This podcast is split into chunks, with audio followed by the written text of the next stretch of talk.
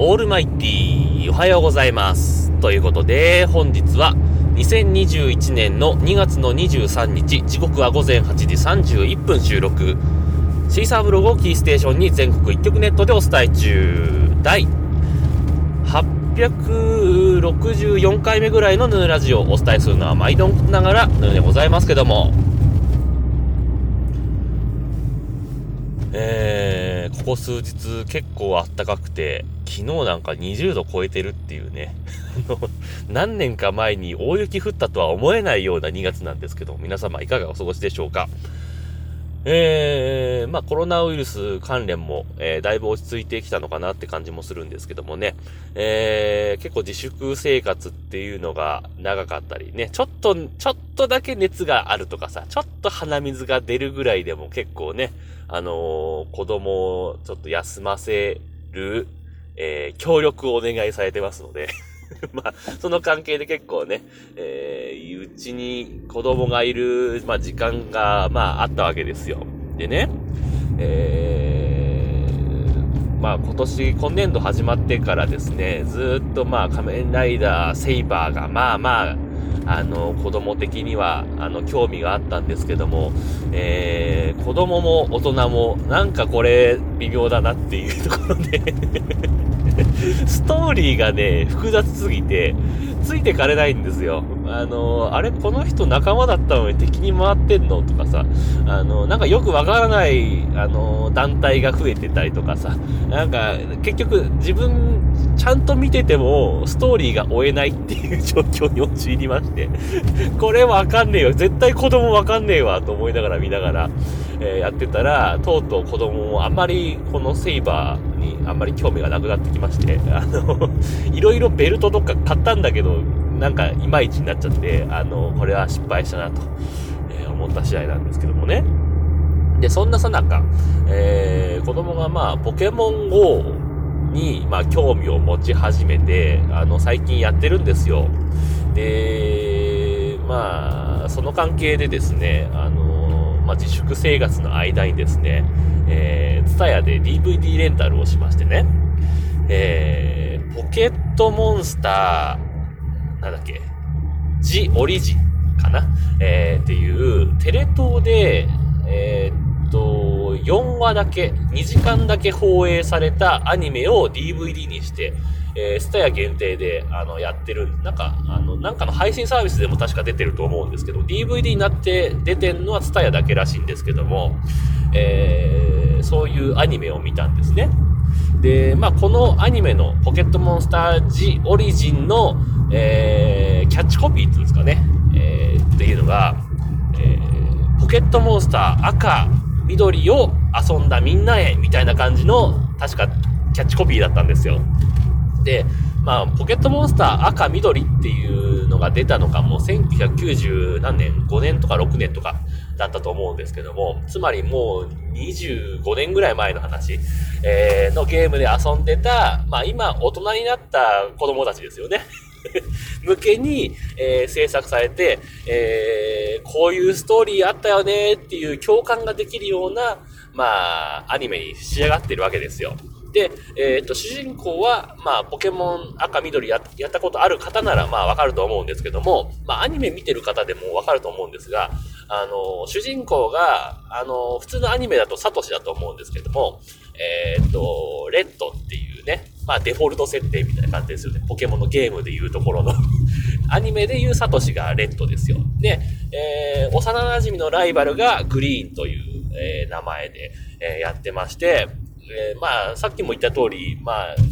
だ、4話だけ、30分4話、2時間だけに、えー、この、まあ、まあ、長くできる RPG ゲームを、えー、凝縮して、えー、ストーリーを制作しているため、まあ、多少ね、あの、ストーリーが削られたりとかしてるんですけども、あのー、まあまあ結構ね、あこんなセリフ言ってたトレーナーいたなとかね、ああ、こんなのあったわ、あったわっていう共感というか、えー、1話、まあ2話の半ばぐらいまでは、あ思ってたんですけどもね、これがね、なんつうんですか、あのー、まあどんどんストーリー進んでって、マサラタウンからスタートして、えー、トキワシティ、ニビシティ、ハナダシティ、クチバシティ、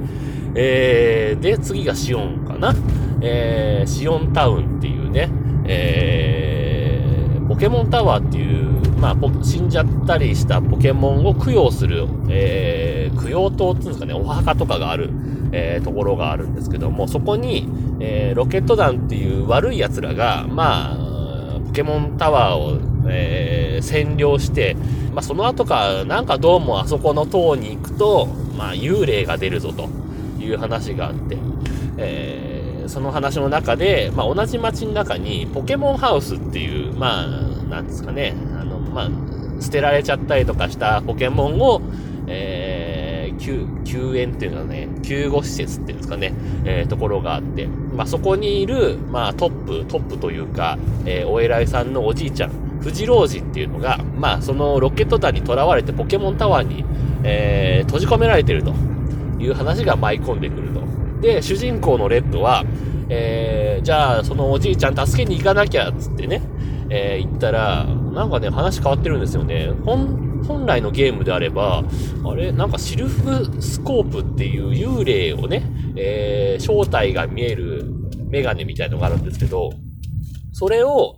れはどこだっけ？山吹シティかな？じゃあ、玉虫シティか。えー、のロケット弾のアジトにある、えー、ボスを倒さないとシルススコープゲットできないんですけども、なぜか今回の、えー、設定では、ライバルが、あのー、ロケット弾の持ってるシルスコープを、えー、奪い取って、えー、それをレッドに渡すみたいな話の流れになってて、あれちょっとストーリー違うなとは思ったんですが、まあまあ、それは、あのね、2時間に短縮してるから、多少省略したんでしょう。まあこれはまあいいとして、で、まあ、結局、あの、そのポケモンタワーにいるロケット団たちを倒して、えー、っと、じゃあありがとうということで、富士老人からポケモンの笛というアイテムをもらうんですね。えー、これはまあ、あの、原作と同じ設定ですよ。で、さらに、これもやろうとか言って、なんか石渡されるんですよね。あれこんなストーリーなかったよなと思ってね。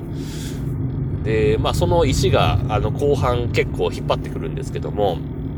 えー、いろいろあっても、舞台も終盤、えー、なんか割と事務戦とかはだいぶ省略されてて、なんかポケモン感があんまなかったなというところはあるんですけども、えっ、ー、と、まあ、最後ね、四天王を倒して、ライバルのね、気に、あの、チャンピオンになってるライバルを倒して、で、まあ、結局、まあ、ポケモンリーグで勝ちましたとなって、じゃあ、あの、まだポケモン図鑑が完成してないから、伝説のポケモンとかね、いっぱいゲットしていこうということで、まあ、149匹目、まあ、151匹いるんですが、149匹目まで集めたと。で、ある日、えっ、ー、と、ライバルのグリーンが、まあ、大怪我をして帰ってきたわけですね。で、理由を聞いたら、まあ、花の洞窟っていう、まあ、めっちゃ、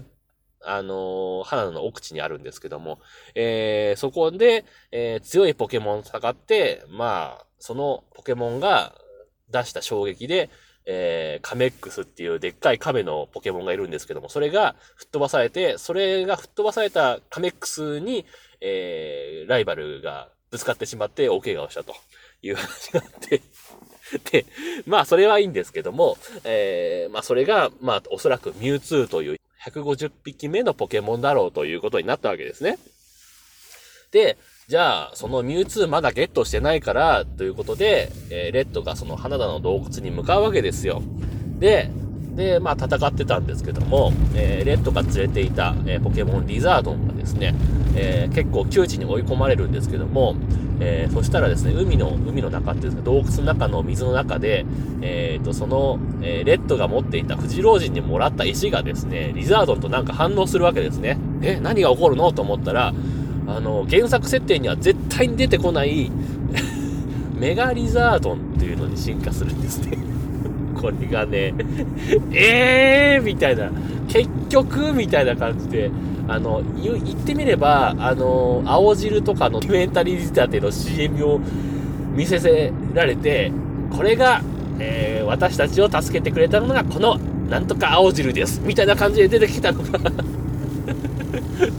メガストーンっていう石だったんですね。これがですね、えー、このアニメが放送されたのは2013年ぐらいだと思うんですけども、えー、その2013年ぐらいに発売されたポケモンのポケットモンスター XY っていうシリーズの番宣だったというね。えー、みたいなところで びっくりしてしまったんですけどもね。うん、まあそんな感じで。まあ、大どんでん返しが来たんでね、これはびっくりした、しましたよ。はい。というわけで えー、まあでも、あの、基本的に面白い、あの、面白いアニメだなとは思ったので、えー、ポケモン赤緑をやったことのある30年ぐらい前の子供たちはですね、えー、ぜひ見てみてはいかがでしょうかということでですね。なんかよくわかりませんけども。えー、今日もハッシュタグ付きツイートをいただいてますんでご紹介したいと思います。というわけで、えー、っとですね、これ結構前にいただいてますね。ピエール加藤さんからいただいております。えー、会長は誰でいい気がしますね？会長のお仕事って長々とお話しすれば良いわけですよね。ああ、でも森さんなら話短くしてくれたんですかね？ということで、えー、ツイートいただきました。ありがとうございました。そうですね。あのー、まあ、森さんの、まあ、まあ、辞める時の話、まあ、15分ぐらいやったらしいんですけども 言い訳会見みたいのがね、15分ぐらいあったらしいですけどもね、えー、どの辺が短かったのか説明していただきたいなというところでございますけどもね。えー、引き続きまして、ポトフさんからですね、えー、ポットヒーローのアプリから、Just Recommended This Episode of ヌヌラジオということで、えー、前回の配信に対してですね、えー、ツイートいただいてます。ありがとうございます。えー、そしてですね、チルニーさんからですね、えー、賛成賛成、リスニングトゥヌヌラジオ、えー、863の前回のやつですね。えー、で、いただいてます。ありがとうございます。賛成賛成はどれに対して賛成賛成だったのかな？あれかな ?e スポーツみたいにすればいいんじゃねえのみたいな話だっけ？あ、あれか。あのー、水泳とか、そのタイムの競技は、それぞれの地域からライブ中継すればいいんじゃねえのみたいな話でしたっけ？えー、なんかそんなような話をした覚えがあります。ありがとうございます。えー、引き続きまして、初めてかな。アポロさんからですね。えー、2月20日拝聴のポッドキャストということで、えー、ハッシュタグヌヌラジオをつけて、えー、860回を聞いていただいたということでツイートいただきました。ありがとうございました。はい。というわけで、えー、ちょっと長くなりましたけども、えー、職場についてしまいましたので、今日はこの辺で終わりたいと思います。というわけで、皆様からのご意見、ご感想、ツッコミなどお待ちしております。メールは、直接メールまたはメールフォームから送ってください。Twitter のヌーのアカウント、もしくはヌーラジオのアカウントに返信をいただいたり、ハッシュタグ、NUNURADIO、もしくはひらがなでカタカナでラジオとつけてつぶやいていただければまたご紹介させていただきます。というわけで、今日はこの辺で終わります。さようなら。バイバイ。